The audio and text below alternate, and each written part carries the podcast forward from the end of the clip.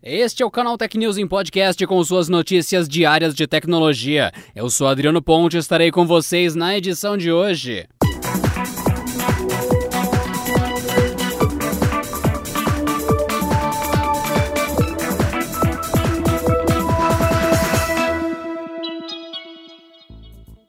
Com os boatos sobre as linhas Galaxy S e Galaxy Fold recebendo compatibilidade com a caneta S Pen da Samsung, rumores sobre o fim da família Galaxy Note ganham cada vez mais força. De acordo com o site sul-coreano News, os celulares para a produtividade da Samsung não terão uma nova geração e passarão o bastão para o Galaxy Z Fold 3 em 2021. A informação teria sido confirmada por uma fonte ligada à Samsung. Ela informou ainda que o smartphone com tela dobrável chegará à terceira geração já em junho. O modelo estaria em fase de protótipo com algumas especificações já definidas. Com isso, o Galaxy Z Fold 3 substituiria a linha Note como a família que apresenta tudo o que a sul-coreana tem de mais moderno. E isso inclui não apenas o acessório S Pen, como também a estreia de uma câmera sob a tela. A Samsung, é claro, não confirmou essas informações oficialmente.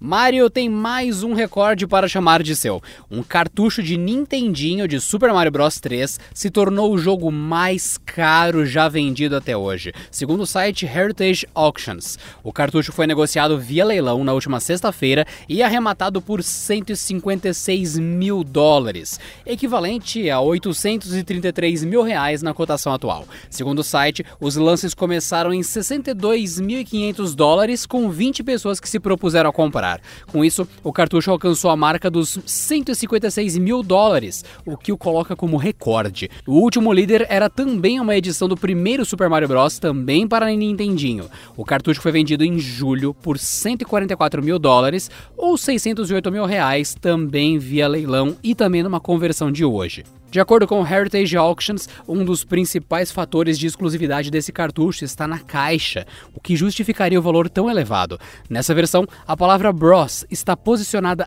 à esquerda, acima da mão de Mario.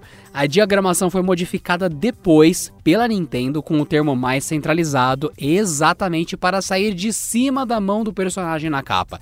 Com isso, a versão antiga se tornou um item raro com uma tentativa de competir com os stories do Instagram, o Twitter lançou os Fleets, que permitem publicações de fotos e vídeos temporários. No entanto, uma falha recorrente no microblog fez com que essas postagens permaneçam visíveis mesmo após o final dos prazos, geralmente de 24 horas. Segundo relatos colhidos pelo TechCrunch, essa falha fez com que Fleets fossem visualizados por outros usuários sem notificar seu criador. O Twitter logo reconheceu o problema e disse que uma solução está a caminho. Ainda segundo o site, existem casos em que as pessoas conseguem baixar esses fleets, algo que em teoria somente os autores da postagem seriam permitidos. Para tal, a suspeita é de que um aplicativo feito por um terceiro pudesse usar o API do Twitter ou a API para obter esses conteúdos. A correção do microblog, contudo, pode eliminar o problema e proteger as URLs. O Twitter, no entanto, afirma que essas publicações podem ficar por até 30 dias em seus bancos de dados, principalmente em casos em que as regras de privacidade e comportamento forem violadas. O Google está tentando criar mecanismos para colocar o Stadia, a sua plataforma de games por streaming, no iOS. A nova tentativa da companhia é usar de web apps para isso. A questão gira em torno de acordos legais de cobranças na loja da Apple. O Stadia é uma plataforma na qual os usuários precisam pagar por jogos individualmente. E como a App Store também é uma loja de games, não permite compras desse tipo dentro de um app. A solução, portanto, seria usar o aplicativo do Stadia para levar o usuário para a versão web. Desenvolvedores chegaram a criar um app terceirizado chamado Stadian Browser, que facilitava o caminho dos usuários até a versão de navegadores do Stadia. Contudo, o serviço foi derrubado pela Apple. Agora, o Google testa uma versão web app do Stadia para iOS. O web app é um mecanismo que roda em navegadores, mas mantém funções de aplicativos.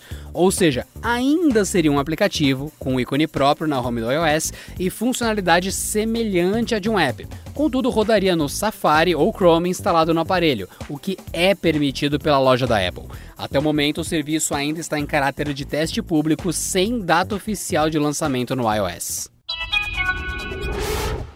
No último dia 20, uma nova patente da Xiaomi foi publicada na Organização Mundial da Propriedade Intelectual.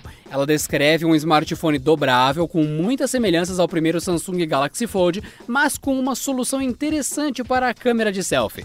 De acordo com renderizações baseadas no documento feitas pelo site holandês Let's Go Digital, o celular dobrável da Xiaomi tem duas telas, uma interna e outra externa, e em termos de design se parece muito com o primeiro Galaxy Fold lançado pela Samsung em 2019. Isso porque o display secundário é relativamente pequeno e possui bordas grandes para os padrões atuais. Ao ser desdobrado, o modelo revela um display principal sem bordas nem entalhes, com um mecanismo pop-up de câmera motorizada para a câmera frontal. O módulo parece possuir dois sensores para selfies, embora a patente descreva suas especificações. O design exibido nessa nova patente é bastante parecido a outro pedido da fabricante recentemente aprovado, mas sem as câmeras de selfie pop-up. A chinesa ainda não se aventurou no mercado de celulares dobráveis, mas espera-se que a estreia possa acontecer em algum momento de 2021, provavelmente durante a MWC, ou Mobile World Congress de 2021. E por hoje é só, pessoal. Nos vemos na próxima terça-feira em mais uma edição do Canal Tech News Podcast. Bom descanso e até lá. Esse episódio contou com o roteiro de Rui Maciel, edição de Vicenzo Farim, editoria-chefe de Camila Rinaldi.